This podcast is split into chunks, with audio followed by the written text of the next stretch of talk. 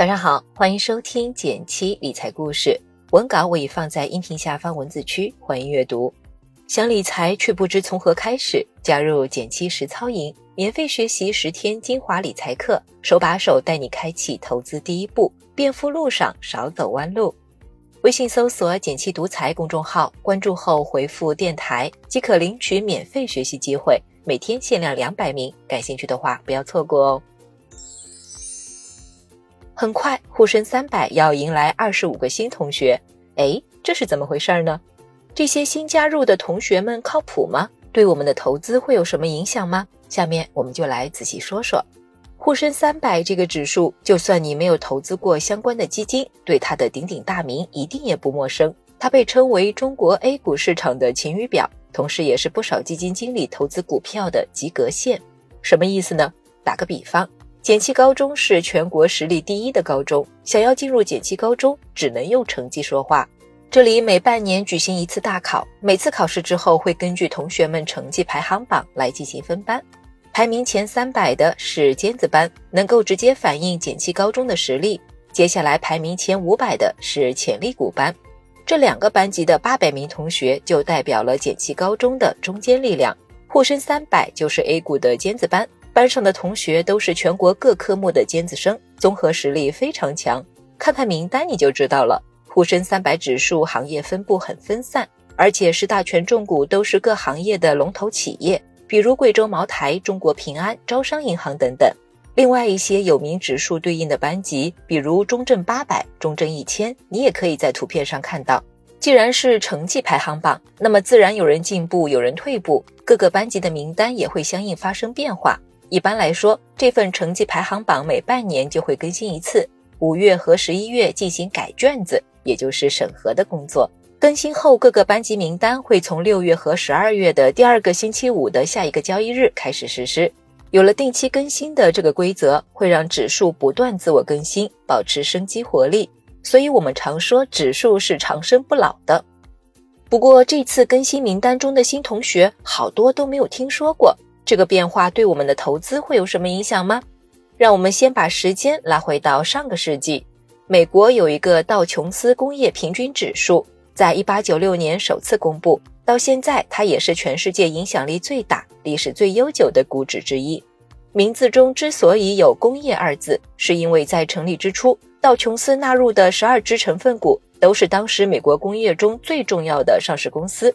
比如像芝加哥燃气公司、美国橡胶公司、美国烟草公司等等，还有像通用电气这样的知名公司。一百多年过去了，其中十一位元老先后退役，到一八年，最后一位元老通用电气也被新的成员所取代。现在的道琼斯指数里，三十只成分股就更多是消费、计算机、通讯等新兴行业了，比如苹果、微软、IBM、麦当劳、可口可乐等等这些我们熟悉的大公司。真是铁打的指数，流水的成分股。在历史的长河中，指数的生命力通常比单一个股更强。那么，我们既然想做长期投资，指数基金自然是很好的选择。沪深三百迎来二十五个新同学也是这样，更新、更优质的同学取代，目的只有一个：保证尖子班的综合实力。根据公告，到端午节后的第一个交易日，也就是六月十五日，多只指数都会实施样本股的调整，其中。沪深三百会进行二十五个公司的调整，调出的公司大多来自于银行、证券、汽车等传统行业，而调入的公司不少是新能源、生物医药和科技类的公司。我们知道，指数基金只需要抄作业即可，也就是说，我们买指数基金的钱就是被拿去买成绩排行榜中包含的这些班级股票。现在这些名单发生了变化，那相关基金经理也会进行一些操作。买进调入公司的股票，抛售调出公司的股票。我在文稿里放了一部分调整名单，大家可以看一下。听到这里，聪明的你是不是马上想到了相关公司的股票价格肯定会受影响？没错，但这些信息别人早就知道了，因为所有大小考试的成绩单，也就是财报，是完全公开透明的。每次大考试，也就是调整的时间，也知道个大概，所以很多机构都会提前进行预判。所以未来一段时间可不要把它当成小道消息，更不要追涨杀跌哦。一句话总结：指数们迎来新同学，注入活力，对我们指数基金投资者来说当然是好事。最后，我们再说说怎么投资。之前收到小伙伴这样一个留言：巴菲特建议买五百指数，长期看，你觉得中证五百和沪深三百哪个更好呢？这里要特别提醒一句，千万别搞错了，标普五百对应的中国市场指数是沪深三百，不是中证五百。巴菲特一直推荐美国的普通投资者买标普五百来分享美国经济增长的红利，对应的中国的普通投资者则可以通过沪深三百来分享中国经济增长的红利。只要中国经济持续向上发展，那么沪深三百指数基金就是非常适合新手小白的定投工具。其实投资是需要一点信仰的，相信经济整体向上的信心会更容易建立，也更持久。如果你也想参与，怎么做呢？很简单，支付宝、天天基金 APP 等第三方平台上都能投，但搜索后你会发现出来了很多搜索结果。简单六步告别选择困难症。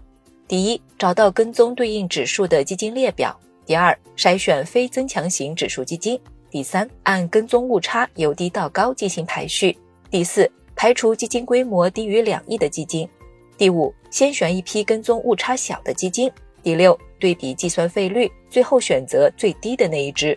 想了解具体操作的话，我们之前有一期电台沪深三百指数基金那么多怎么选，就是讲这个的，大家可以回听一下。